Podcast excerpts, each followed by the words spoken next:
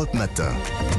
6h, 9h, Thierry Dagiral. 6h53 tous les jours hein, dans votre euh, matinale, le conseil euh, lecture en partenariat avec la librairie Mola à Bordeaux. Bonjour Stéphane Place. Bonjour Thierry, bonjour à tous. Alors Stéphane, ce matin, vous nous parlez d'un d'un polar tendre, un livre de Benoît Philippon, Petiote.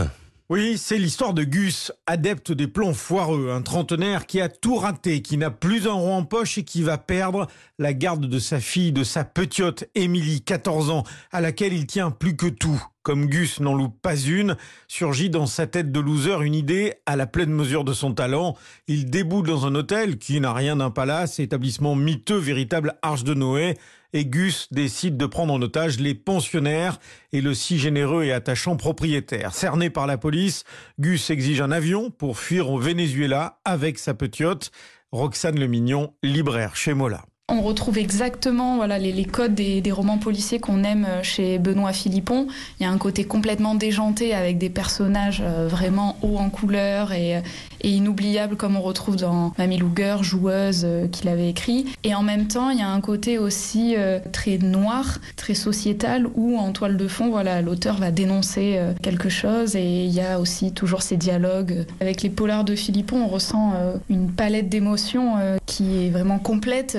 Petiote, du trafiquant d'armes serbe à Cerise, la prostituée, sans oublier Boudu, le SDF sauvé des eaux, ou ce couple illégitime qui pensait vivre son amour incognito dans cet hôtel, la galerie de personnages croqués par Benoît Philippon ne manque pas de saveur. Chaque otage devait avoir une caractéristique, une personnalité, un parcours de vie qui allait avoir une résonance et sur l'histoire principale et le fait que Gus les prenne en otage allait avoir une incidence sur leur propre histoire. Et à partir de là, en fait, je prends des personnages qui sont le plus azimutés possible en me disant, bah maintenant on les met tous ensemble dans la même pièce.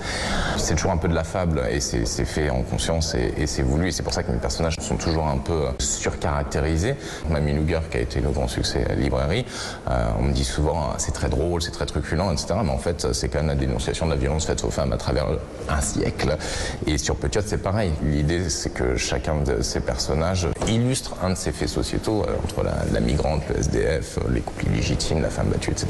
Et je voulais, à travers cette prise d'otage où tout est plus énorme, bah, parler de cette rédemption du père et d'essayer de dire aussi, bah, même là, en fait, on peut pardonner, on peut reconstruire, et il y a encore de, de l'éducation à faire aussi sur les pères. Rebondissement, dialogue formidable, Petiote, c'est un récit à la fois très drôle et très attendrissant.